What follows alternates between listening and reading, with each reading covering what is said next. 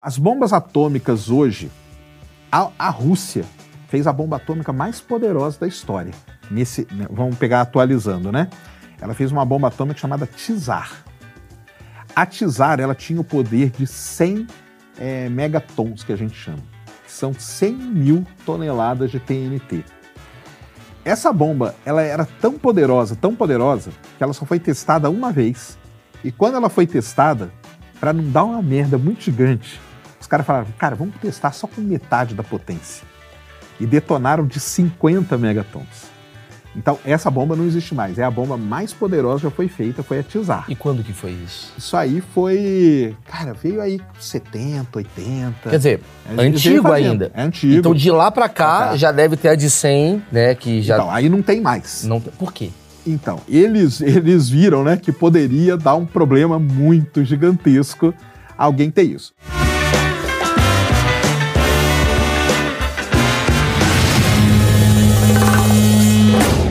Senhoras e senhores, esse é um dos achismos mais esperados de todos os tempos. Eu vou falar por quê, cara. É a primeira vez que a gente repete convidado, porque é um convidado que eu gosto muito. É um convidado que está em todos os podcasts. É, é, é um cara que virou uma figura midiática. É um cara que está fazendo academia. É um cara que, que em breve. Eu peguei ele agora antes de ficar magro e sarado, antes de ser arrogante. E Sérgio Sacani, conhecido por aí em memes como Gordão Foguetes. Queria saber primeiro o que você acha desse apelido. Isso aí, cara. Primeiro agradecer aí, obrigado de novo por ter convidado. Cara, eu acho maneiríssimo, cara. Eu, eu gosto, eu gosto. É um puta apelido merda, cara. Eu gosto, eu acho legal. A galera já pega pesado. O cara é cientista. Ó, a gente vai falar o seguinte, cara. O, obviamente, com, com o advento do Oppenheimer que está bombando, Tá todo mundo falando da bomba atômica, mas eu queria ir para outros caminhos sobre a bomba atômica, Bora. né? Muitas perguntas, muitas dúvidas. Antes agradecer, obviamente, ele é o cara que mais tem essa roupa, porque ele vai em todos os podcasts.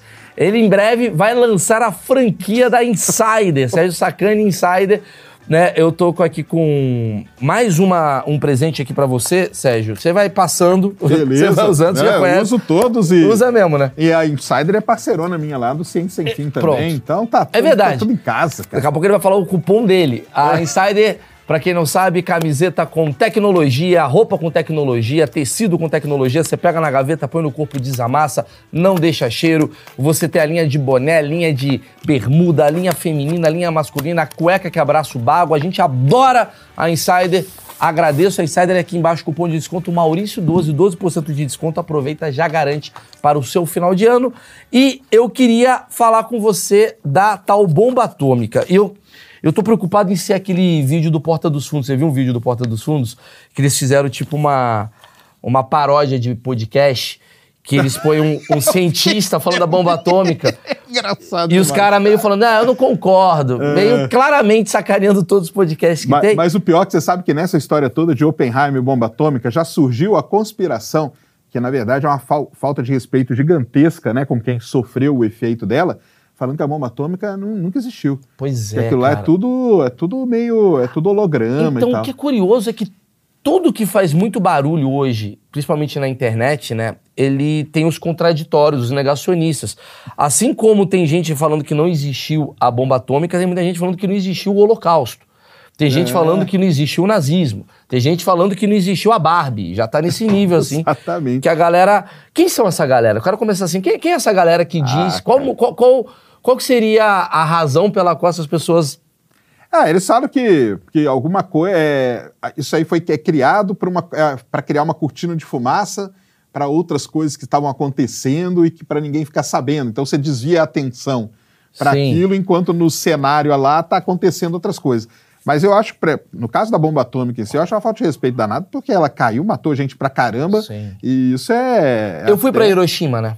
Eu, eu visitei, cara, eu visitei Hiroshima. E você vê, cara, basicamente, assim, o, as consequências da bomba atômica. Você vê muita coisa destruída, você vê é, muita gente familiar, assim, é, é, sofre até hoje, Sim. assim, as consequências.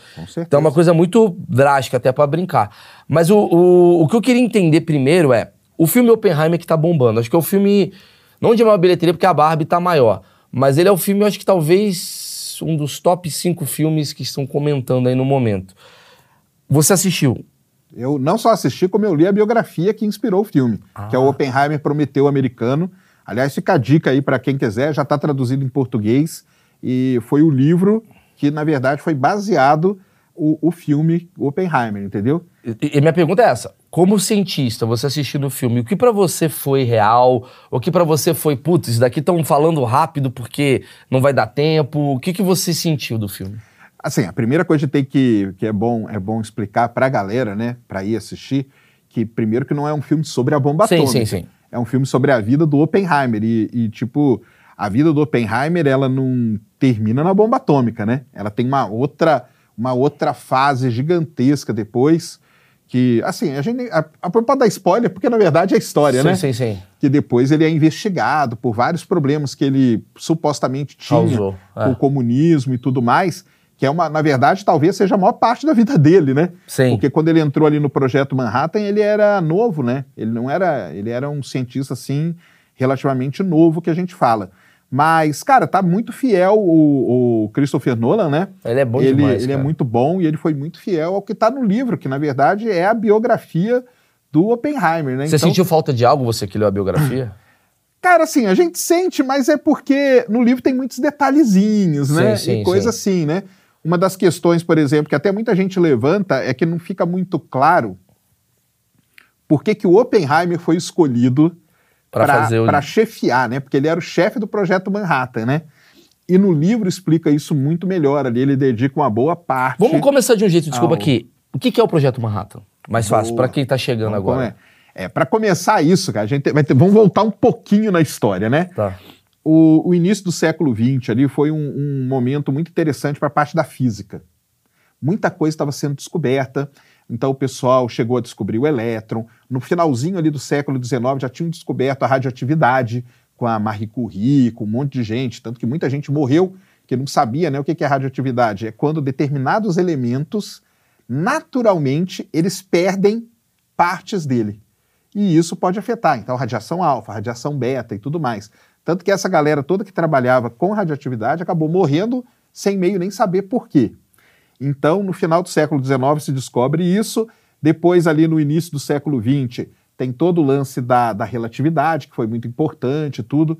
É, tanto que até o Oppenheimer, ele era, ele era físico teórico e ele lidava com as coisas do, do Einstein, com as equações do Einstein. Tanto que aparece o ali. Einstein no filme e tal. Aparece, aliás, são cenas importantíssimas que, que, que tem ali.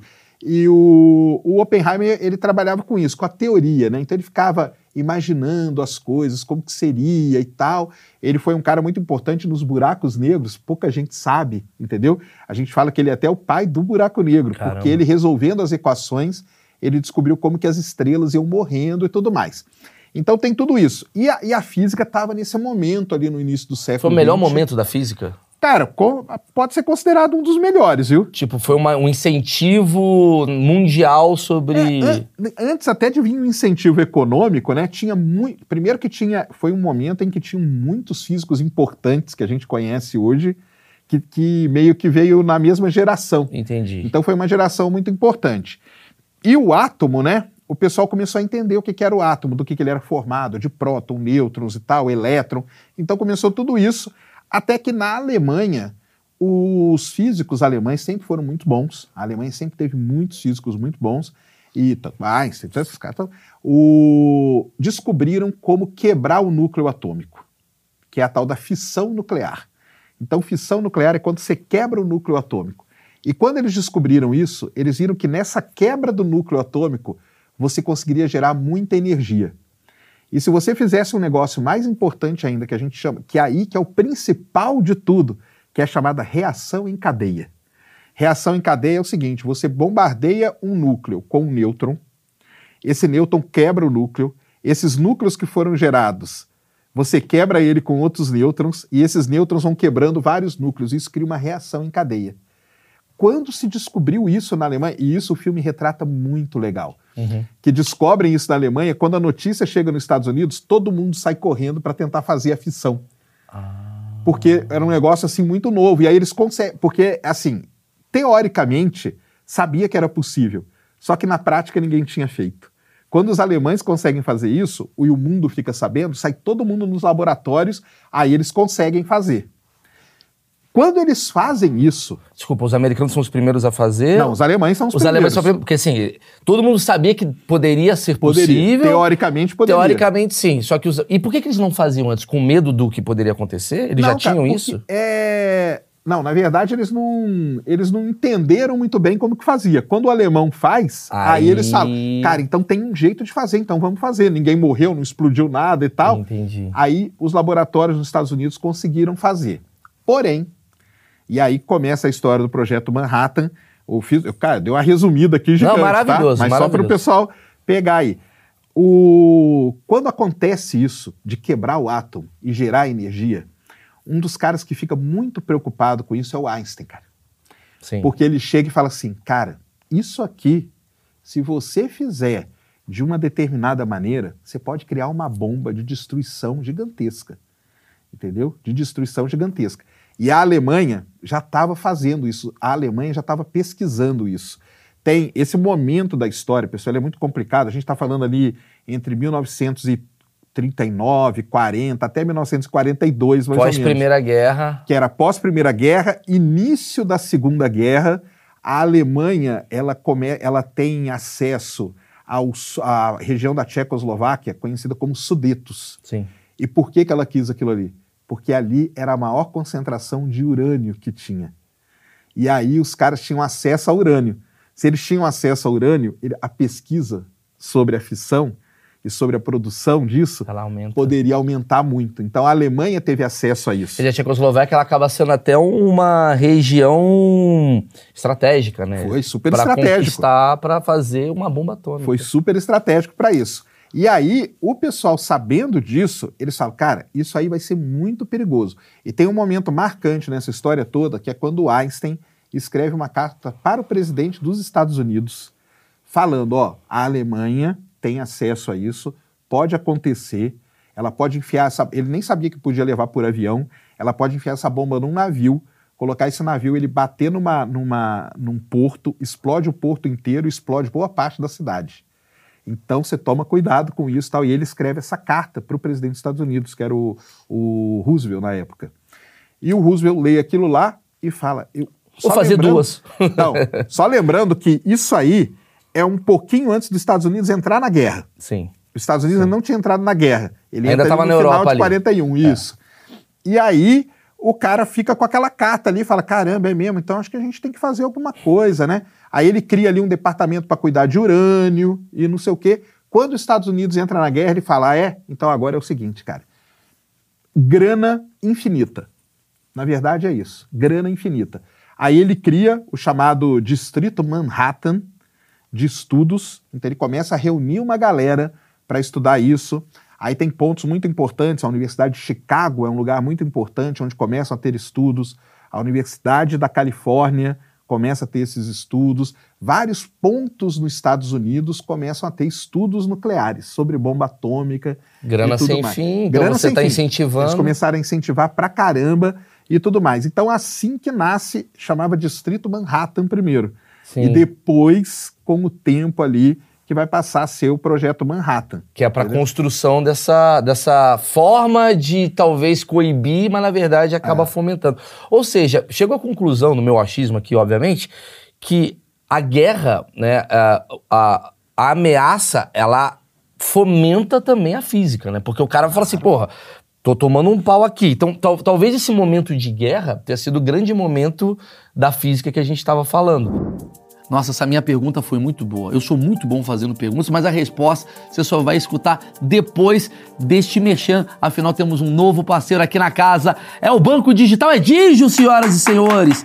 Eu tenho meu cartãozinho da Digio. E por que que Digio está aqui com a gente? Porque ele é a cara do público do achismo. Afinal, você odeia pagar anuidade. Com Digio, você não paga anuidade. Ah, tô duro, tô sem grana. Ó, com ele você consegue empréstimo, com ele você consegue benefícios, com ele você consegue cashback em marcas parceiras, ou seja, você faz compras e aí você tem o seu dinheiro de volta com várias outras oportunidades. E mais importante de tudo, com o Digio você tem amigos. Como assim, Maurício? Olha só, se você indicar Digio para um amigo, na primeira compra dele, você ganha 50 reais. Eu vou repetir, você indica um amigo pelo aqui, ó, tá vendo aqui o QR Code? Você já baixa o app e lá tem a opção indicar Digio para alguém. A primeira compra dele que ele faz com Digio, você ganha 50 reais. Então você vai por aí procurando amigos para você ter o seu benefício e seu amigo ter o benefício dele, tá certo?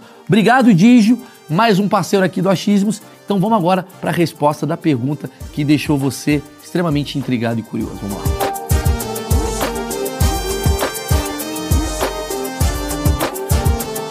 Mas boas descobertas, a maior parte das descobertas científicas que a gente tem, elas são motivadas por interesse militar.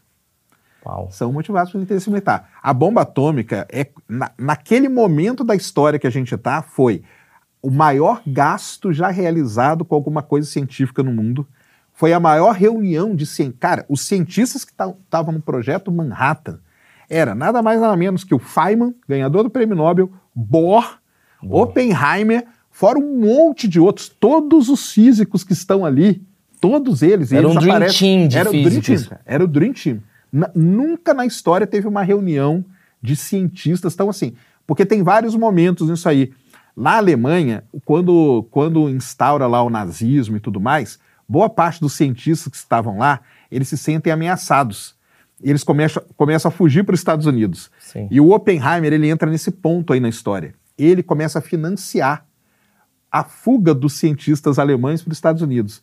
Fala, cara, vem para cá, estudo, vem aqui trabalhar no meu laboratório tal, e não sei o quê, e coisa assim. Lógico, né? Tá tendo uma guerra ali, né, Isso, cara? e aí ele traz essa galera toda. Então, assim. Então é- a própria Alemanha criou a bomba atômica americana que causou, né, no caso, o Se você lê historiadores famosos sobre esse, esse momento, eles falam que a Alemanha ela não criou a bomba atômica, porque ela acaba não criando, né? Sim. Ela não cria, e ela estava na frente. Se você pegar o comecinho ali, ela estava na frente. É por isso que eu te perguntei se foi, eles criaram primeiro, né? Eles, eles só fizeram a, a- a- o experimento. Só o experimento. Mas o problema é que passado do experimento para você ter uma explosão controlada é um passo muito grande. Claro. Você precisa dos cientistas. E os cientistas fugiram por causa do nazismo.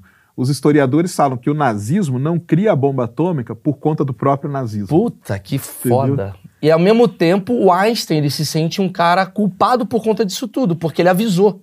Então, o Einstein, na verdade, ele avisa, né? É. Ele avisa, só que o Einstein também, ele, aca- ele acaba... Aí o que que acontece, né? Voltando ali na história, então. O Einstein avisa isso e o, e o, e o pessoal começa a estudar Projeto em Manhattan. vários lugares separados dos Estados Unidos. Até que entra um cara muito importante na história, que é aquele general lá, o Leslie Groves, Sim. que a gente chama. Esse cara, ele começa a ir nos lugares e, cara, ninguém explica para ele direito o que, que é, porque era físico, o físico não conseguia explicar para ele o que estava acontecendo. O Oppenheimer, ele era um cara que trabalhava com isso e ele começou a ir nesses lugares também por conta própria dele. E o, o Leslie Groves encontrou com o Oppenheimer e o Oppenheimer foi a única pessoa que soube explicar para ele de forma legal. Quando o Oppenheimer explica para ele de forma legal as coisas, e ele vê no Oppenheimer um cara assim, que ele não é só um físico muito bom, mas ele tem um, um caráter assim, agregador, ele tem meio que uma liderança, ele, ele vê no cara uma liderança. Ele fala, cara, você não quer vir trabalhar comigo? Aí o Oppenheimer fala assim, eu quero, mas nós temos que fazer umas mudanças. A primeira mudança, que é aí que começa mesmo o projeto Manhattan, é a seguinte: não pode ter coisa tudo espalhada. Nós temos que estar todos num lugar só para poder fazer isso funcionar. Não vai adiantar um cara estar em Chicago, outro está na Califórnia, outro está não sei aonde. Isso não vai dar certo. Vamos construir um lugar aonde nós vamos ali trabalhar nisso todo, nós vamos colocar todo mundo ali junto Os esforços, as cabeças. todas ali juntas para trabalhar. Aí o cara acha muito legal toda essa história, todo esse, esse argumento do Oppenheimer, e aí ele fala assim: beleza, então vamos escolher um lugar e tal, que aí é onde escolhe o famoso Los Alamos, Sim. lá no Novo México. O laboratório existe até hoje, e tem umas histórias muito legais. Aí, aí tem um negócio que o filme não conta, mas tem uma parte muito interessante de Los Alamos, cara. Em Los Alamos tinha uma escola. A única coisa que tinha ali naquele lugar era uma escola.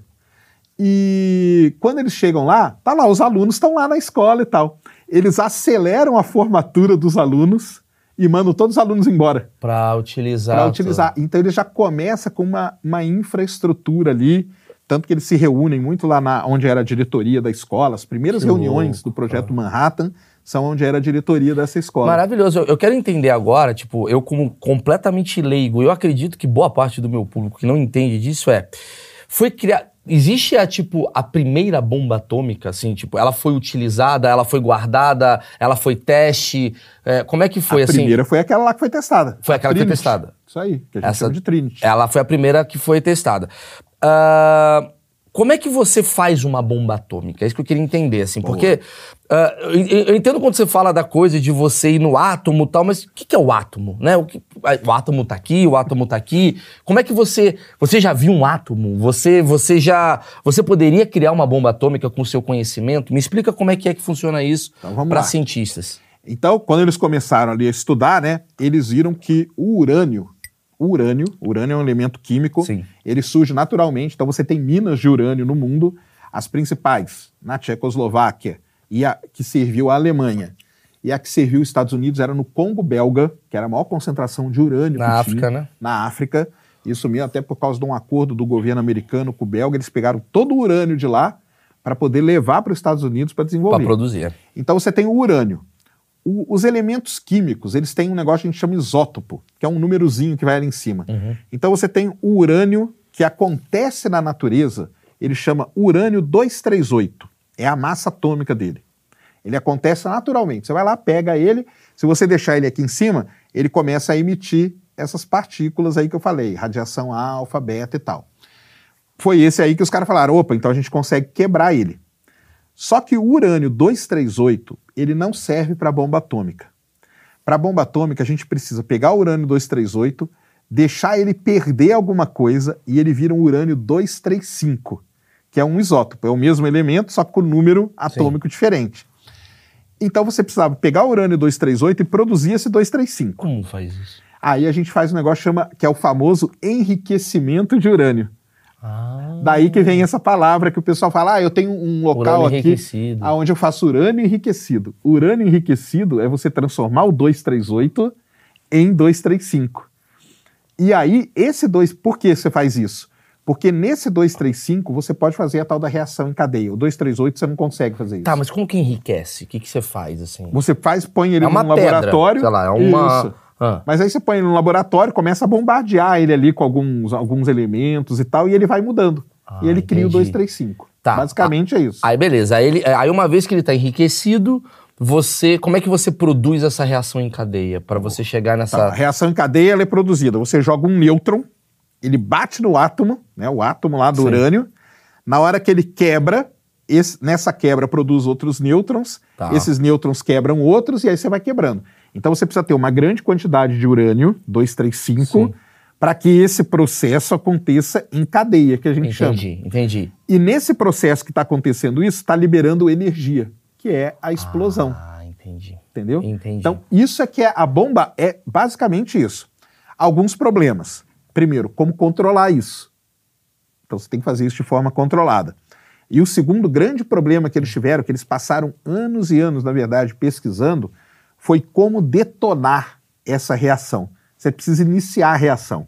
um e a- impacto, por Um exemplo. impa- Existem vários é, modelos de bomba atômica. Então, meio que para resumir, né? Em, em Hiroshima foi um modelo, que a gente chama o modelo de gun ou arma, que você tem dentro da, da bomba. Você tem a bomba lá dentro da bomba, você dá um tiro, como se desse um tiro.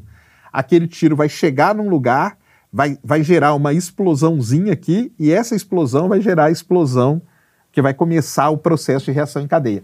Porque todo o problema da, da bomba atômica é o seguinte: como eu começo a reação em cadeia? Sim, é isso daí. Entendeu? né? Então, esse é um. A de Nagasaki era diferente. A de Nagasaki nem era de urânio, era de plutônio. E aí tem um porém, um problema. O urânio, a gente tem muito pouco, cara. Muito pouco. E para você fazer esses testes, você precisa de uma quantidade imensa de urânio. Só que lá nos Estados Unidos, um cara muito famoso chamado Fermi, um físico, ele conseguiu desenvolver um elemento chamado plutônio. E aí o plutônio a gente faz, não é da natureza. Então, cara, eu posso ah, fazer quanto eu quiser. produzir. Uh, E aí os Estados Unidos, cara, lá em Chicago, chama Oak Ridge, o lugar, Oak Bridge, virou o maior produtor de plutônio do mundo. Era É tipo toneladas. álcool, etanol e Tipo, gasolina, né? Tipo, é- exatamente. o Nagasaki é uma bomba atômica de etanol, seria isso, Exatamente. né? Que louco Isso isso. mesmo. Quer dizer, ah, desculpa te interromper, mas assim, meu raciocínio tá indo junto. É, o plutônio, então, que faz a coisa ser quase que eterna. Basicamente, basicamente isso. Porque o plutônio você produz. Só que aí o plutônio, eu falei da bomba que é de gun, né, que a gente chama de arma, que você dá o tiro, bate e explode. E o plutônio é diferente. O plutônio, na verdade, dá um spoiler aqui, mas não é spoiler, né? Porque a gente tá falando, é, é a do filme Aham. que eles testam, ela é de plutônio.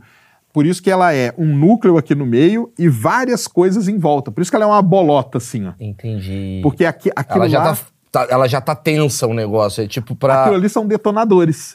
Então você liga todos eles ao mesmo tempo, eles explodem, começa o processo de reação em cadeia e explode tudo. Entendeu? Entendi. Quer dizer, a, a que o avião taca, ela vai ser de. A de Hiroshima, de- a de Hiroshima que é é de um urânio. tipo. E a, isso. E a de Nagasaki é de outro. Não precisa de um avião pra você explodir uma de plutônio.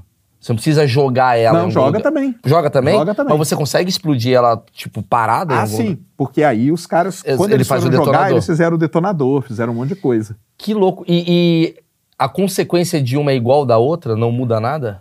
Porque aí depende da potência, né, cara? Sim, sim. aí é a sim. potência que vai mandar. Tá, porque a gente, a gente fala muito de Hiroshima e pouco de Nagasaki. Embora Nagasaki, né? Porque Hiroshima talvez tenha sido a primeira, a né? primeirona, né? Então É, ela. Mas foi a mesma consequência. A consequência é porque acho que Hiroshima também morreu mais gente, né? Do que Uhum. Nagasaki. Então ela fica mais na história por conta disso. E né? quais as consequências, assim, de uma bomba atômica? Porque a gente tá falando de 1945, certo? Que 48. 45. 45. Quando jogaram a é, bomba. É, a primeira foi 45. Agosto de 45. É, agosto de 45. Quando você tem uma bomba criada em 45, e hoje a gente tem em 2023, assim, que a gente vê que o relógio evoluiu, a gente vê que ah, o, o celular, a gente tem novas tecnologias. A bomba atômica de hoje, ela é uma evolução dessa bomba atômica de 1945? O que que tem hoje? Tem Bluetooth, o cara liga, o cara fala no Discord. O que que tem hoje nessa bomba atômica atual? Cara, hoje, porque quando os Estados Unidos. Só voltando um pouquinho, né? Os Estados Unidos fez isso, mas isso a Rússia já estava fazendo também, entendeu? Então. No a- mesmo período lá da Alemanha que foi União descoberto, né? cada um foi correndo para um lugar. É, exatamente. Ah, o Einstein mandou a carta, mas o, Isso. o, o Lá na- russo, na, União o Soviética. soviético tava olhou e falou, peraí, vou fazer também a minha para me Só como a. União Soviética estava muito ocupada, porque a União Soviética já estava na guerra desde o começo e muito ocupada com várias coisas, isso aí meio que ficou parado, mas depois evoluiu, né? Cara, as bombas atômicas hoje, a, a Rússia fez a bomba atômica mais poderosa da história. Nesse, né, vamos pegar atualizando, né? Ela fez uma bomba atômica chamada Tsar. A Tsar, ela tinha o poder de 100 eh, megatons, que a gente chama, que são 100 mil toneladas de TNT. Essa bomba, ela era tão poderosa, tão poderosa, que ela só foi testada uma vez. E quando ela foi testada, para não dar uma merda muito gigante, os caras falaram, cara, vamos testar só com metade da potência. E detonaram de 50 megatons. Então, essa bomba não existe mais. É a bomba mais poderosa já foi feita, foi a Tsar. E quando que foi isso? Isso aí foi. Cara, veio aí com 70, 80. Quer dizer, É, antigo ainda. É antigo. Então de lá pra cá Pra cá. já deve ter a de 100, né, que já Então, aí não tem mais. não tem. Por quê? Então, eles, eles viram né, que poderia dar um problema muito gigantesco alguém ter isso. Mas também tem o seguinte: hoje a estratégia é diferente. Porque na época o lance era o seguinte: vamos destruir a maior quantidade de coisa que tiver para ser destruída. Então você joga ali em Hiroshima, cara, varreu, sei lá, metade da cidade. Cara, é isso que a gente queria. Hoje, as bombas são mais táticas, entendeu? Elas, elas vão e, de- e querem detonar alvos muito específicos. Então vamos pegar uma. Hoje a gente tem ogivas nucleares, né? Que a gente fala, o pessoal deve ouvir falar, né? Os Estados Unidos tá, tem, sei lá, 4 mil, 5 mil ogivas, a, a Rússia tem muito mais, 7 mil ogivas, por isso que ninguém encosta no outro, entendeu? Isso, isso cria um, um poder muito grande É uma proteção. uma proteção, né? É, a ogiva nuclear hoje, quando imagina você solta um míssil, né? Um míssil balístico que a gente chama, que ele sai da Rússia, ele, ele vai para a atmosfera, viaja e ele pode cair em Londres, por exemplo. A, a cabeça desse míssil, ele leva ogivas nucleares, então ele não leva uma só, ele leva várias, entendeu? Por quê? Porque ele pode destruir vários locais. Ah. Esse que é o negócio. Só que é mais tático, entendeu? Você pode soltar uma aqui, outra ali. tá, Isso. entendi. Eles não querem explodir. Cara, dá, sei Essa lá. é a tecnologia que, É que a é, tecnologia. quase como se fosse drones, assim, que, que, que você controla. Mas é um negócio muito. Hoje, hoje é muito tático. Mas o, tem, um, tem um poder aí, não tem coisa tão gigantesca, entendeu? Tem coisa ali, deve ter na casa dos 10 megatons, 8. Só pra entender, é, a, a de Hiroshima, quantos megatons A tinha? de Hiroshima, se eu não me engano, são 13, cara. Cara, a gente consegue chegar em 100. Che Chegamos a em 100. 50. É. Mas isso Tá. aí, de, de ter chegado a 100, cara, isso aí a gente considera ali que é a Guerra Fria, né? Lembra que na Guerra Fria o lance era você falar que você era maior ou Sim. melhor que seu E amiguinho. não necessariamente ser. Então o, o lance era, cara, deixa eu fazer esse teste aqui, ó. Os caras vão ver o que eu tenho, entendeu? Era ou o mais- que eu tenho capacidade de ter. Então os testes nada, nada mais é do que. É tipo mandar um nudes. O te- Ó, Exatamente. Olha o tamanho do meu pau aí. É isso aí. É isso o que. teste é isso, cara. O teste, eles existem para você demonstrar o seu poder. Entendi. Tanto que lá na época do, do Oppenheimer, sabe o que, que os- os- o pessoal pensava? Que na hora que eles mostrassem o teste, todos os países iam se render. Eles pensavam que ia acontecer Os isso. americanos, né? Os americanos, É. os físicos Vão ali, entrar na guerra. é, não, mas os físicos ali no Projeto Manhattan, eles falavam o seguinte, cara, na hora que a gente mostrar esse teste que a gente fez, é certeza, cara, que o Japão e tal vão se render, cara. Pelo contrário, eles fizeram a deles, né? Cada um, Então, te- aí teoricamente. de- depois, né? depois, depois. Mas o, o lance é que não se renderam, entendeu? Você acha Ele- por quê? Por que, que eles não se renderam? Cara, Ah, aí você tem- Não, você não tem tem. coragem de soltar isso. Ah, e mais ou menos isso, né? Aí vai pra esse é. lugar. Tá, e então assim, a linha do tempo diz então que, o, então, pelo que eu tô entendendo aqui, a Alemanha teoricamente descobriu isso daí, os americanos foram o primeiro a produzir, né? Isso. Ao mesmo tempo, ali, contemporâneo à União Soviética, certo? A União Soviética começou a fazer também. Começou a fazer. Ah, aí a gente tem a explosão de Hiroshima, Nagasaki e tal. Ah, como é que ficou a bomba... Nunca mais foi lançada uma bomba, bomba atômica em civil, desde então. Nunca mais. Nunca mais. Esse é o medo que a gente tem, né? Que- Até hoje é o medo de ter uma guerra nuclear. Exatamente. E aí eu vou te fazer a pergunta: qual é o pacto que tem assim para produções, para não produções? Como é que fica isso? Porque ao mesmo tempo tem os cientistas assim que eu imagino que tem gente mal intencionada e quer ganhar dinheiro e fala, cara, eu quero fazer de mil tons. E quem que protege isso? É a ONU que fica por cima? Ah, como é que você acredita nessa Beleza. credibilidade de países que Porra, o cara tá sol... o cara tá degolando pessoas. Não, não, na bomba atômica eu vou tomar cuidado. Como é que funciona isso? Então, isso é bem complicado. Né? Durante a Guerra Fria, teve uma grande produção de, de armamento nuclear, que é isso aí, os testes, né? O pessoal, se procurarem aí no YouTube, tem os testes da ilha do atol de Bikini, que ficaram famosos, que é quando explode isso aquele mundo de água e tal, Sim. entendeu? Então, ali, quando acabou a guerra, o mundo se dividiu, os Estados Unidos de um lado, União Soviética do outro, e o lance era o quê? Era mostrar que você, você não precisava atacar ninguém. É o, é o tal do nudes. Você mostrava que você era maior do que o seu amigo, entendeu? Então começaram a fazer muita bomba atômica, muito teste, muita coisa e tal. E, e assim caminhou o mundo, né, cara? Caminhou o mundo. Aí outros países começaram a desenvolver bomba atômica. A Grã-Bretanha tem também, a França tem também, entendeu? Ah, lembrando, só voltando ali um pouquinho, na época do Projeto Manhattan, como ele era muita grana, os Estados Unidos, a- a- o Reino Unido ajudou também. Aí, aí dali começou a fazer a dela também, Também. provavelmente. Aí tá. foi a da Grã-Bretanha, foi da França, hoje Israel tem, Paquistão tem, entendeu? Coreia do Norte. Coreia do Norte. Como que tem isso, né? É, quando viram que ia- podia dar uma merda gigantesca, criaram o tal do Tratado de Não Proliferação de Armamentos Nucleares. É algo assim que chama. Que é um negócio que não pode. Por exemplo, o Brasil não tem. Por que, que o Brasil não tem? Porque a gente é signatário desse acordo aí. Então a gente não pode produzir A arma gente nuclear. não pode produzir. Não, porque a gente assinou. A gente assinou. O pacto é Só pacto assinou de quem não tem. proliferação. Só assinou quem não Na tem. verdade, então, é meio assim: os Estados Unidos ficou com as dele, a Rússia com as dele, a Grã-Bretanha com as dele, mas, ó, galera, agora ninguém mais pode Ah, fazer. foi isso então. Que pacto estro- escroto. Porque, tipo, Mas- o pacto assim, ó, eu tô protegido e você. Exatamente. Mas vocês devem lembrar que vira e mexe aparece assim: cara, precisamos destruir tantos por cento do arsenal nuclear. Sim. Ah, temos que fazer uma vistoria. Os inspetores da nuclear, ONU. Os inspetores. Cara, mas isso aí, cara, é, é meio. Isso é meio fácil. Porque não dá, cara, não consegue.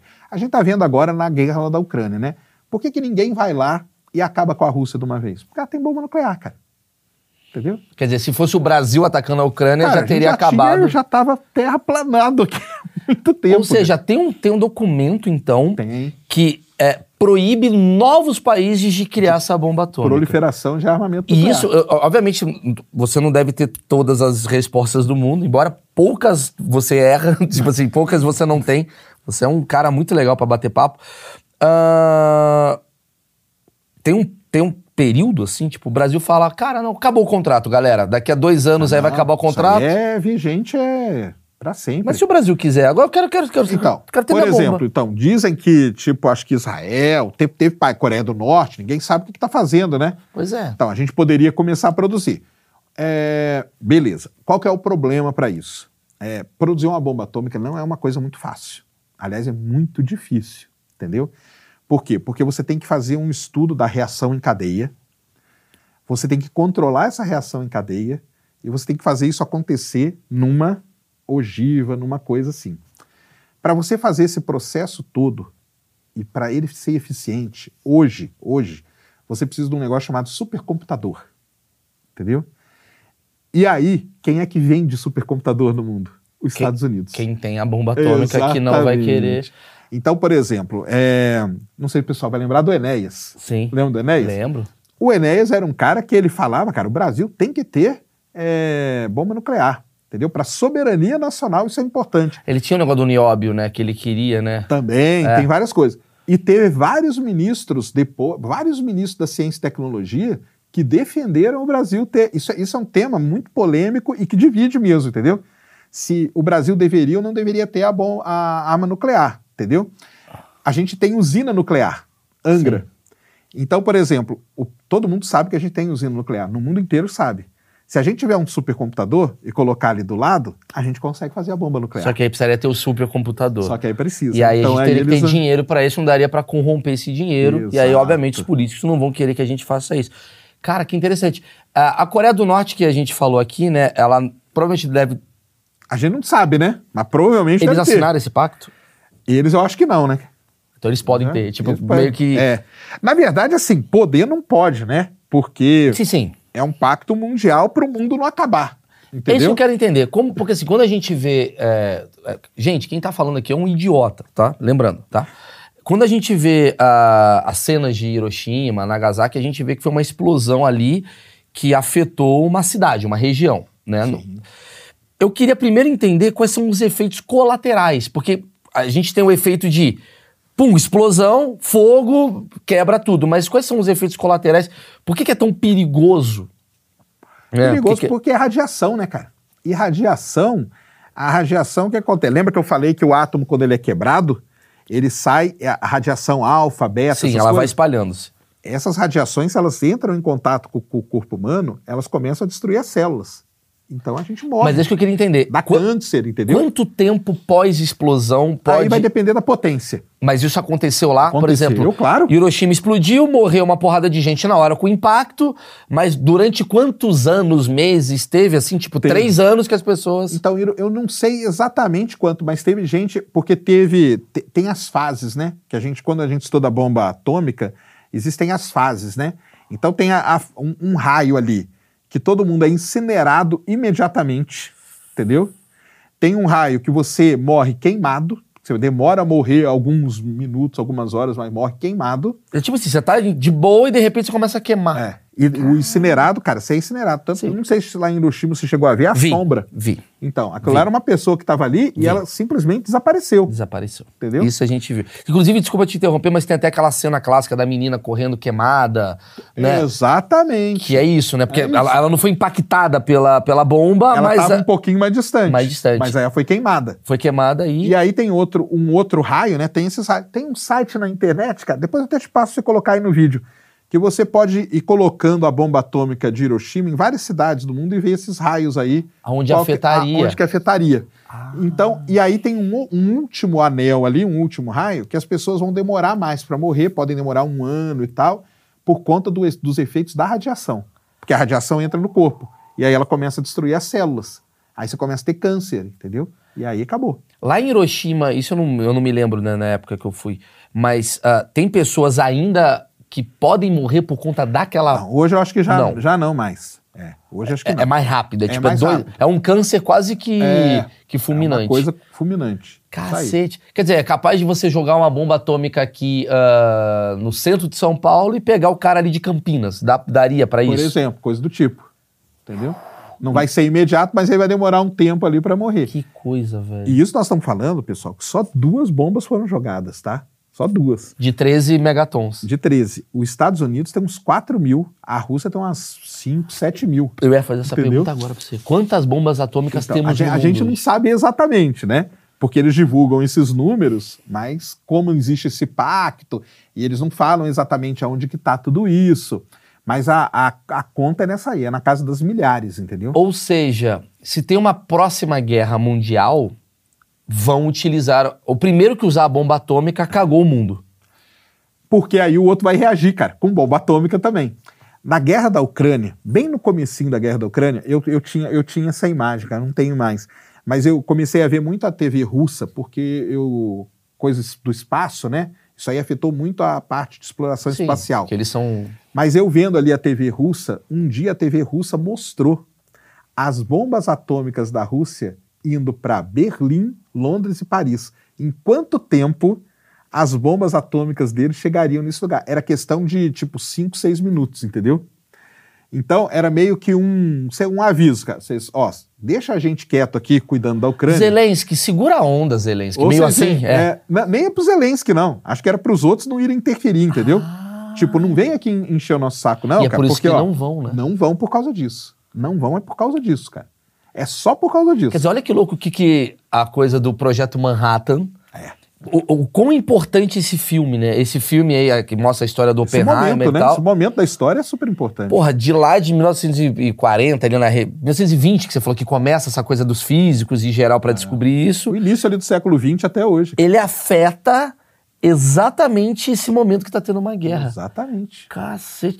Quer dizer, ah, se tivesse uma guerra, então, ah, mundial, poderia acabar o mundo? A, a- a quantidade de bombas atômicas que temos A hoje. vida, né, cara? O mundo, assim, a Terra não acaba. A Terra não acaba, mas a nó- vida- Ah, ia ser um problemaço, cara. Porque é aquele negócio, né? A gente não sabe direito qual a potência que tem. Eles falam, né? Não, fica tranquilo. Tipo, fica tranquilo entre muitas aspas, tá, pessoal? Não é nada parecido com a Tizar, por exemplo, entendeu? Então fiquem tranquilos e tal. Mas, É, mas você não sabe a, a fúria do cara que tá lançando, né? Exato. E você não sabe a fúria do outro que vai responder. Que vai responder. Esse Por é isso que que é a Coreia do Norte, durante muito tempo, foi um, uma incógnita, né? Porque por ser um país Exatamente. isolado, né? Que tem que, que eles podem estar sanções. pensando? O que, que o Kim Jong-un tá fazendo Exatamente. lá? E E de quan- vez em quando ele lança uns foguetes Mas é pra mostrar o nudes dele. É, pra mostrar o nudes e Ó, falar que, ó, tô eu, aqui se- também. eu sei como fazer. Entendeu? Uau, cara. Esse é que é o negócio. Que louco. Quer dizer, qualquer pessoa. Por isso que a Coreia do Norte até hoje também não foi, tipo, invadida também, né? Você não sabe o que, que tem lá. Cacete, Ô, cara. Sacani, tem como interceptar ou desviar uma bomba atômica? Boa pergunta. Excelente pergunta. Porra. Muito bem, cara. Na década de 80, na década de 80, o presidente dos Estados Unidos era o Ronald Reagan. E o pessoal talvez não vai lembrar, mas existia um negócio muito famoso chamado o pro- programa Guerra nas Estrelas. Ele tinha esse nome mesmo. Programa. Imagina, hein? O Ronald Reagan ia na televisão, pessoal, e falava: Estou começando agora o programa Guerra nas Estrelas. E o George Lucas ficou milionário. Milionário, Exatamente. O que que é o projeto Guerra nas Estrelas? É a instalação de satélites pelo mundo, pela, pela órbita da Terra, né? Pelo mundo não, mas pela órbita. E esses satélites eles têm a capacidade de ver qualquer movimentação de mísseis. Hoje a gente chama a bomba atômica. Hoje ela, ela é embarcada em mísseis balísticos intercontinentais que a gente chama. Se alguém começa a mexer com essas coisas, esses satélites eles já sabem. E, segundo algumas fontes, eles têm a capacidade de detonar a bomba antes dela ser enviada. Pô, mas é muito rápido. Você falou que cinco minutos chega uma bomba atômica. Mas o cara vai ter que movimentar. Então ela pode explodir na Rússia. Ele po- pode explodir na Rússia, pode explodir no ar, pode fazer, pode tem várias, tem várias situações. Só que aí de novo, né? Esse programa Guerra nas Estrelas ele usa satélites que a gente não teoricamente a gente não sabe como eles são. Então a gente também não sabe o poder deles. Tudo isso ficou muito famoso na famosa é, Baía dos Porcos lá, né? Na, na crise dos mísseis de Cuba. Lembra que Cuba come, a, a, a União Soviética Começava a usar lá pra... começou a usar lá para mexer os mísseis. Sim. E os satélites viram que os mísseis estavam se movimentando e ficando apontados para os Estados, Estados Unidos. Unidos. E aí deu toda aquela confusão lá, que foi a crise dos mísseis. Foi onde a gente chegou, o mais perto que a gente chegou até hoje de uma guerra nuclear. E de uma bomba, né? Porque o Brasil, a mais perto que chegou foi Cuba com a porra do... Porque não tem aqui na, na, na América do Não, Sul. na América do Sul não tem. Quer dizer, caramba. Foi o mais perto que a gente chegou foi por causa disso. E quem descobriu foram os satélites. Então, esse programa aí, Guerra, os Estados Unidos, eles, existe um programa espacial americano que é o National Reconnaissance Office, NRO. O NRO são satélites que existem hoje que eles só ficam, tanto que é o, o PET, né, o símbolo do lançamento é sempre uma águia, é sempre uma coisa assim. De visão, são né? satélites que ficam de olho só Monitorando, nisso. cara. Qualquer movimentação Quem controla esse satélite? É o Aí é americano? nos Estados Unidos. a Rússia tem um satélite deles também a Rússia controlando? tem também o deles. A China tem a bomba atômica? A China, a gente não sabe, né? Acho que tem, né? Acho que tem também. China É, porque a China tá virando a maior potência mundial. É e aí, se não tem bomba atômica, desculpa. Eu cheguei lá, a Coreia do Norte dá um pau. E a China tem os satélites dela também, Caralho, velho. vigiando. É um vigiando o louca, outro, mano. cara. É, muito sempre louco um tu parar pra o pensar, tipo, que a gente tá submerso total do bagulho, tá outro. ligado? É. E aí eu ia te perguntar que você falou do plutônio, que eu achei muito interessante, cara, que tu fala da bomba de ah, Urânio. urânio, que é a bomba atômica, digamos, Natural. prime. Isso, aí tem a bomba de plutônio e tem a bomba de hidrogênio. Eu queria entender o que é a bomba de hidrogênio. Aí, a aí as. Ah, então. Porque aí acontece, né? As bombas atômicas, elas evolu- naquela história, né? Elas vieram evoluindo, né? E aí o pessoal viu que, por exemplo, o hidrogênio também a gente consegue fazer ele startar o processo de, de reação nuclear, de reação em cadeia. E aí vieram bom. Aí tem a bomba de fissão, que é essa aí, tem a bomba de fusão, que é fazer dois átomos se colidirem ali dentro e gerarem energia. Aí tem a bomba de hidrogênio. Quer dizer, não mais. falta recurso pra você explodir o mundo. Não falta. Não falta. Você vai descobrindo cada vez mais. Você vai descobrindo. Entendi. Ah, a bomba de hidrogênio para a bomba de plutônio, por exemplo, existe diferenças assim que você fala assim, cara, é quase como essa aqui é aditivada, essa daqui não é tipo assim, essa daqui é forte, essa daqui não é tão forte. Tem uma diferença de acordo com o produto? Hoje, que- a é aquilo a lá que a gente estava falando, né?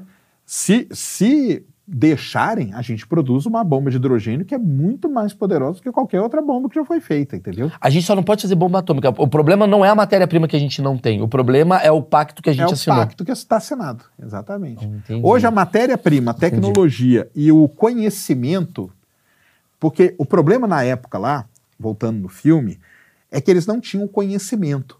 Tipo assim, cara, vamos fazer essa bomba aqui, tá? E daí? O que, que ela vai explodir? Ninguém sabe, ninguém tinha nem ideia. Por isso que eles fizeram aquele teste lá. Aquele teste lá foi para eles terem uma ideia do poder de destruição daquela bomba. Tanto que antes de fazer o teste, eles detonaram cargas de dinamite num lugar demarcado, entendeu? Ah, vamos explodir aqui tantas toneladas de dinamite. Explodiu tanto. Opa, agora a gente já tem uma, uma régua. Agora vamos explodir a bomba. Aí que eeles mediram. Tanto que a do Trinity foi 20. Você falou que eles testaram ali, que tem a região da escola, né? Que você falou, né? Que tinha. Isso, Los Alamos. Ou Los Alamos.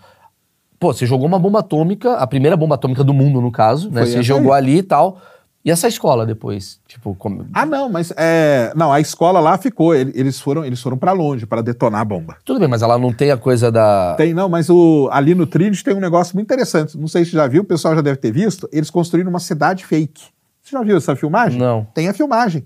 Que eles construíram uma cidade fake Pra testar os para efeitos. testar o efeito. Até, até no filme do Hulk lá, que aí quando vem, primeiro quando vem o calor, a tinta derrete toda. Que louco. Depois cara. vem a onda de choque e tal, depois vem o fogo e queima, porque tem as fases, né, da bomba É, atômica. porque a minha pergunta ia ser especificamente. Eu acho que é uma resposta que eu nunca vi. O que, que acontece com o lugar teste? Né? Porque você testa em. Ah, sim. Então, lá foi a, a torre, né? Uma coisa muito interessante, né? A bomba atômica, pessoal, ela não bate no chão. Ela não bate no chão. E isso é, por um lado, é muito macabro. Por que, que ela não bate no chão? Eu tô ali com a minha reação em cadeia. Se eu jogar a bomba e ela bater no chão, a Terra ela vai absorver muito dessa reação em cadeia. Claro. Então a bomba ela vai perder, como se ela estivesse perdendo a potência. Então, olha como que os caras foram macabros, cara. Eles falaram assim, cara, pra gente destruir a maior quantidade de coisa, ela tem que explodir a uma certa altura. Pra pegar. Ai, Exatamente. cacete. Lembra da torre lá? Sim. Ela explode, ela não cai, É naquela verdade, torre. é verdade. Ela explode no alto da torre, É verdade. entendeu?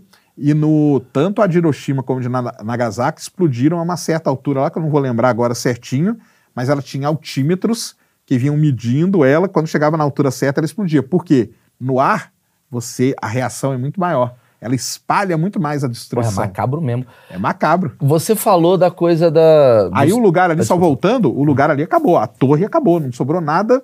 É, o chão, que era todo de areia, virou todo vidro. Olha que legal. Sabe por quê? Esquentou a areia. Esquentou a areia. a- esquentou a areia a altíssima temperatura e muito rápido. Então o chão em volta virou todo vidro. É uma coisa muito Mas interessante. existem lugares, assim, terrenos que as pessoas falam, ali é o lugar de teste de bomba É, então eu ia atômica. falar isso porque geralmente eu vi muito teste embaixo d'água, né? Então, aí depois, né? Aí depois, o... só foi feito, na verdade, né? Ah. Só voltando, pessoal. Só foi feito um teste com a bomba atômica que jogaram em Hiroshima e Nagasaki, foi esse Trinity. Depois, quando entra ali na década de 50, A Guerra Fria. a quebra, né? Acabou a guerra, a, a Segunda Guerra, o pessoal continuou trabalhando nas bombas atômicas. Aí os testes começaram a ser no mar. Então, o atol de Bikini ficou mar. famosíssimo por isso. Aí sim, joga Mas não bomba. ferra com o ambiente ali? Ferra, né, cara? Mas aí É, é, Morre, uma- morre alguns lambari, né? morre. Não, morre. é que eu digo assim, porque, por exemplo, Chernobyl até hoje tu não pode chegar perto que tem uma radiação gigantesca. Aí tem uma. Aí isso tem uma diferença, talvez seja uma dúvida muito grande do pessoal. Por que que Chernobyl, você vai lá hoje em, em- esqueci o nome da cidade lá, como que chama? O pessoal visita lá? É na Ucrânia, né? É. Eu esqueci o nome da cidade lá, que Tá. o pessoal visita, é, tem até o turismo, ainda tem radiação, e por que que em Hiroshima você que- foi e não morreu? Exatamente. da é radiação. pergunta, Exatamente. Então, tem, primeiro tem várias Tem explicações. uma zu- usina imensa também, né? Então, a primeira coisa é o seguinte: a bomba, você quer que ela destrua a maior quantidade de coisa o mais rápido possível. Exatamente. Então, essa é uma coisa. Segunda coisa é a quantidade. Então, a quantidade de material radioativo que se tem lá em Chernobyl nem se compara isso. a- é. ao da bomba atômica. Então, e ali o reator ficou aberto, jogando aquela coisa para aquela Mas talvez no toda. futuro a gente consiga jogar uma Chernobyl em algum lugar, né? Com, com avanço tecnológico, sei lá o cacete. Teria que ser uma bomba muito Uma bomba muito mas- louca. é. Agora, o que você tá me falando é. É lou- é porque assim. Prepiat. Pre, pre, que é? Pe, Pepriat, eu acho que é o nome da cidade, não é? É, não vamos pra lá, é isso. Não, Não, tem muita gente que vai. Tem muita gente. É, turismo bizarro. Ti- Turismo Turismo. X-Men. Você, é, você falou, então, você estava falando que na- durante a Guerra Fria, então, tiveram testes. Na Coreia do Norte fez o dele, que a gente não sabe. O outro fez ali. não- França fez, Estados Unidos Ninguém fez, fez em terrenos mais. Não, aí foi tudo Só mar. água. Tudo Sim. mar. Ah, entendi. Entendi. Você ia falar alguma coisa? Não, é- é- era isso mesmo. Ah, tá. O que eu ia te falar é o seguinte. Durante o processo de criação de uma bomba atômica, qual o risco de você errar um. Ah, esqueci de botar no forno e explode e, e você se destrói. Como é que funciona isso? É muito grande, né? Tanto que lá você pegar o. o- Hoje é tudo muito mais controlado, né?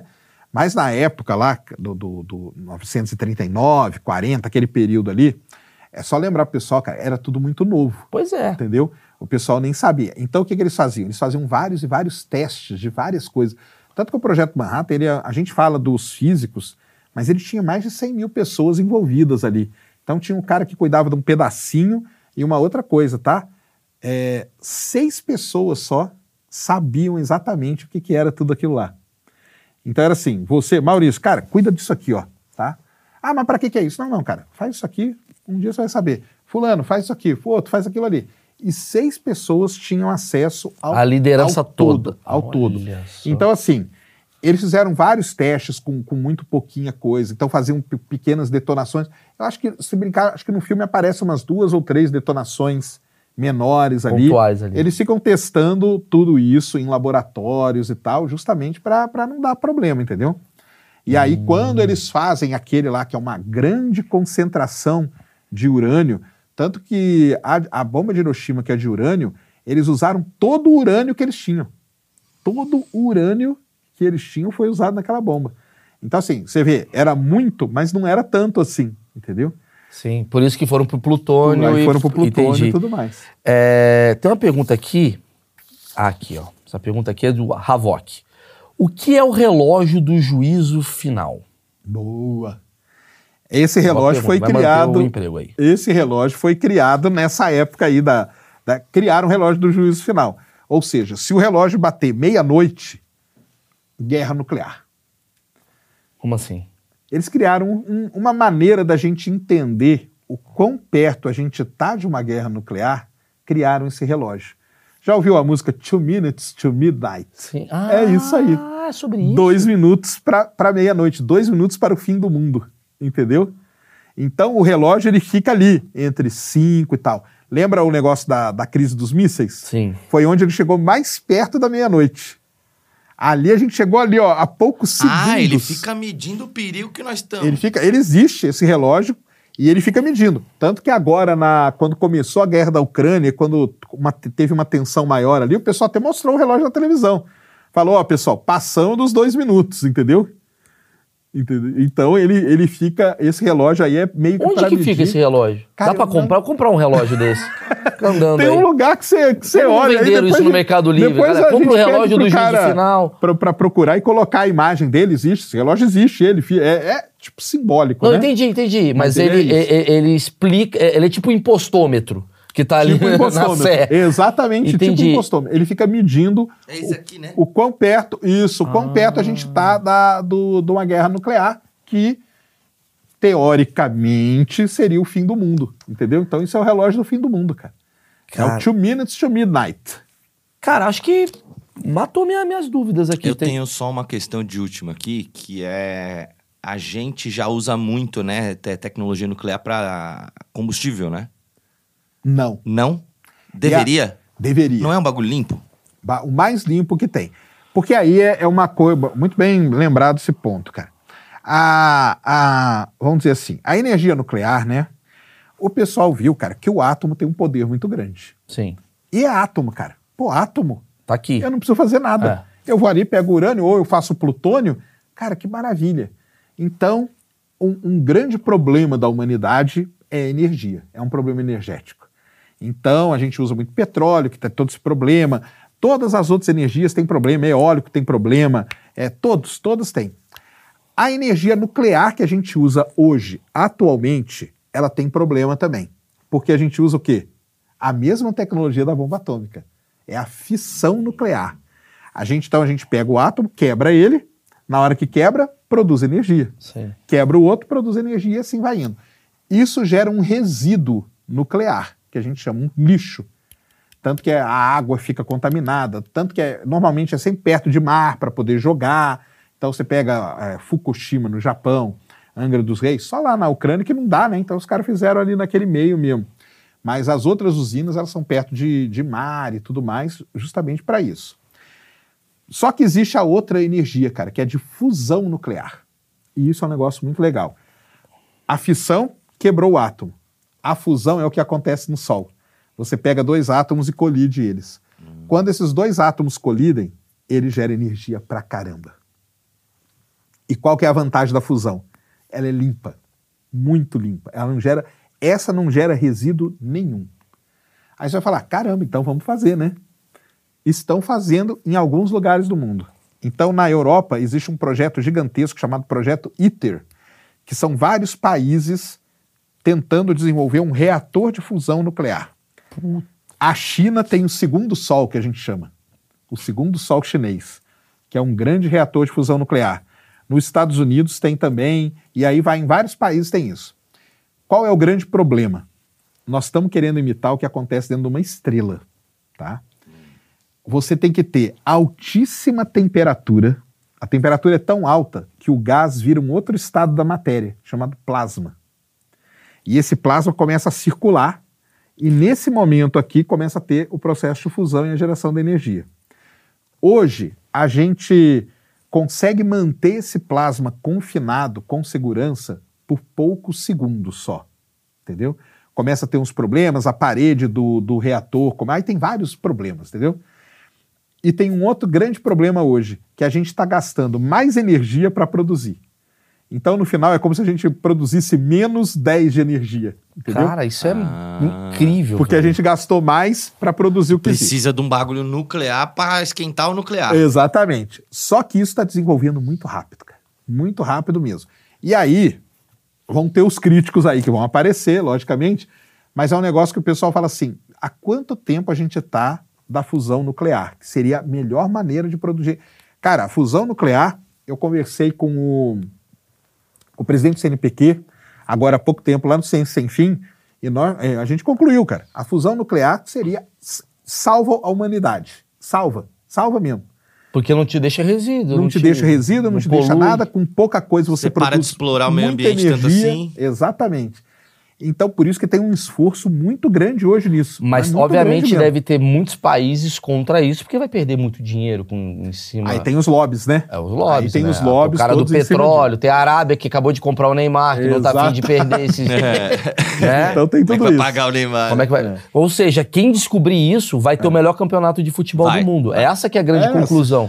Mas só pra gente ter uma ideia, qual seria a autonomia disso, né? Tem algum cálculo em cima disso, de, desse, desse tipo de energia? Cara, não, essa energia aí, cara, a gente. Porque é átomo, é aquilo que eu falei, né? Qual que é a matéria-prima? É átomo, cara. Então, beleza, cara. E, na- e no processo de fusão, você não precisa de tantos átomos. Com poucos, você começa a iniciar esse processo. Então, com um pouquinho de átomo, você já consegue fazer. Se a gente desenvolve essa tecnologia, qualquer país do mundo pode ter o seu reator de fusão. E aí acabou. Porque aí ele não, ele não tem um uso. Não tem um uso militar, entendeu? Eu não vou pegar esse reator e jogar no outro país. Cara, o que é te- só para produzir energia Ô, mesmo. Sacane, como é que fica a tua cabeça? Porque você é um cara ah, muito inteligente. Eu adoro conversar com você, você é um cara muito inteligente, você estuda muito, muito conhecimento e tal. E ao mesmo tempo existem várias outras, digamos, outros conhecimentos ah, não científicos, mas, sei lá, espirituais, por aí rondando. Já te fiz essa pergunta no primeiro. Aliás, vale muito a pena assistir a minha primeira entrevista com o Sacane sobre como é que funciona a religião na cabeça desse, desse grande carinha que a gente adora. Mas como é que fica a, a coisa do tipo, por exemplo, há estudos que as pedras elas têm essa energia, né? Que se você usar, sei lá, o tungstênio ele te causa não sei o quê. Como é que funciona isso na tua cabeça? Porque de fato a energia ela está sendo gerada. Né? Você sabe que ah, o átomo gera energia, você sabe que ah, ah, né, você falou aqui da- do hidrogênio, você consegue transformar as coisas. As pedras, elas são muito maiores do que a gente imagina ou essa daí é balela na tua cabeça? Como é que funciona isso? Balela. Balela. Porque aí é o que eu falei, né? Naturalmente, são poucos elementos que produzem Sim. a tal da energia, né? O Sim. urânio é um deles. Os elementos radioativos. Você pega a tabela periódica ali, tem os elementos radioativos e os que a gente faz em laboratório, tipo plutônio, coisa e tal. Esses produzem energia é, natural. O problema é que você ficar perto do urânio, você vai morrer, né? O Césio, né? Todo mundo lembra aqui do Césio 137, Sim. né? Um acidente lá em Goiânia. Sim. Então, aquele 137 é um isótopo dele que produz radiação. O pessoal passou na pele, morreu, lógico, ué. não tem como, cara. Entendi. Entendeu? Você passou o negócio na pele, teve gente que comeu aquilo lá, olha que doideira, porque não sabia o que, que era, né? Aí, e- e- es- esses elementos radioativos, eles, eles têm muito problema.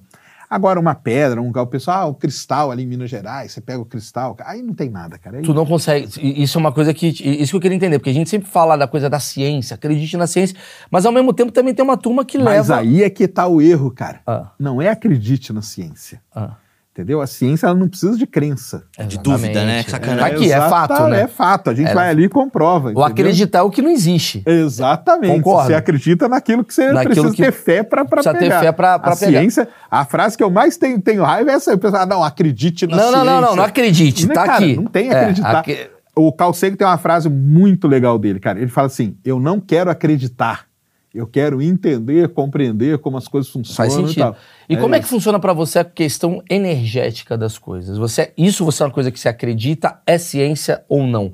Tipo, putz, já trouxe aqui várias pessoas que falam da energia, da alma. Pra você não existe isso. Não tem, eu, eu não existe isso.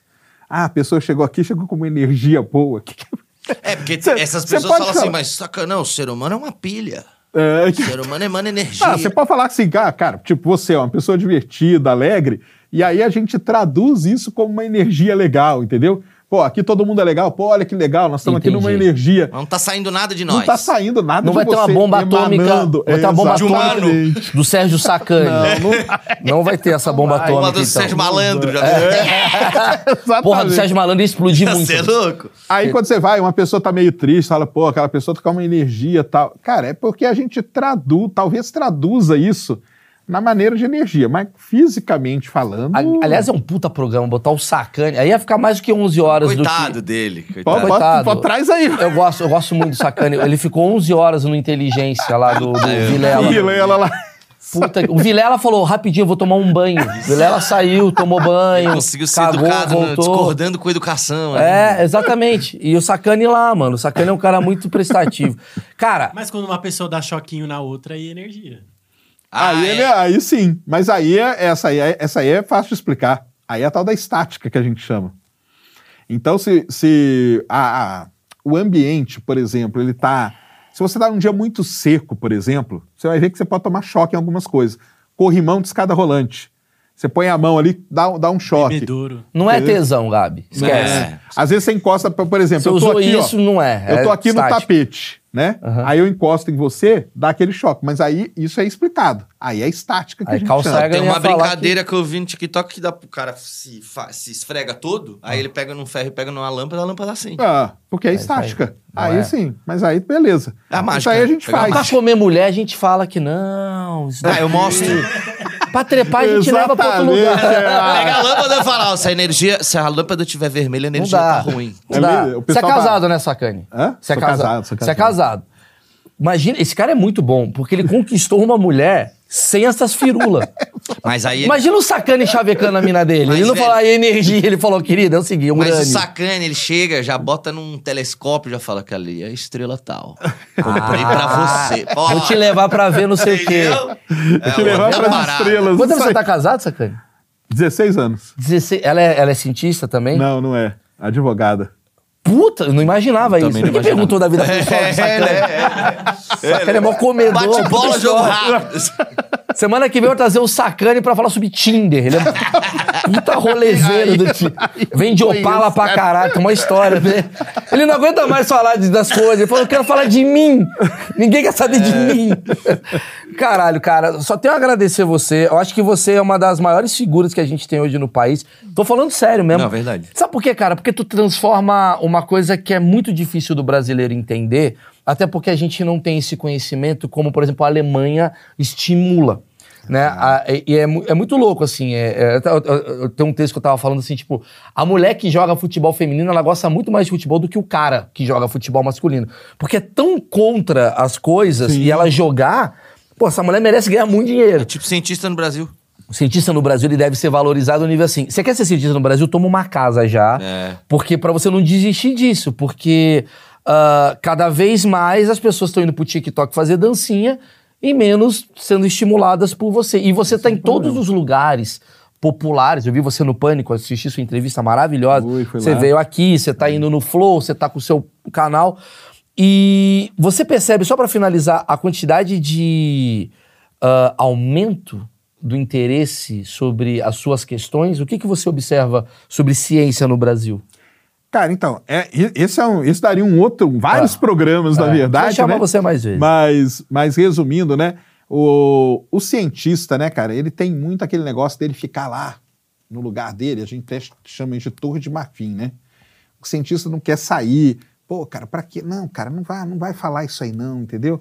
Pô, pra que mais gente ficar sabendo dessas coisas?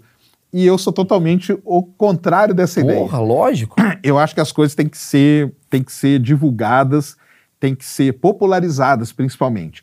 Lógico, o que a gente falou aqui, galera, é um milhão de vezes mais complicado, entendeu? Mas eu não vou pegar aqui e falar aqui, ó, aqui é a reação do, do urânio, que Sim. quem se interessar vai atrás, que Claro, existe todo esse inclusive, vá, vá, sai daqui agora e vai no canal É. do Sacane que tá aqui na descrição. Porque aí você tem tudo isso. Mas o lance é a gente tentar popularizar, tentar deixar. Tem uma frase muito legal de um grande divulgador científico brasileiro, Silmar, que era do, do SciCast, infelizmente ele morreu, que ele falava: a ciência tem que ser divertida, cara.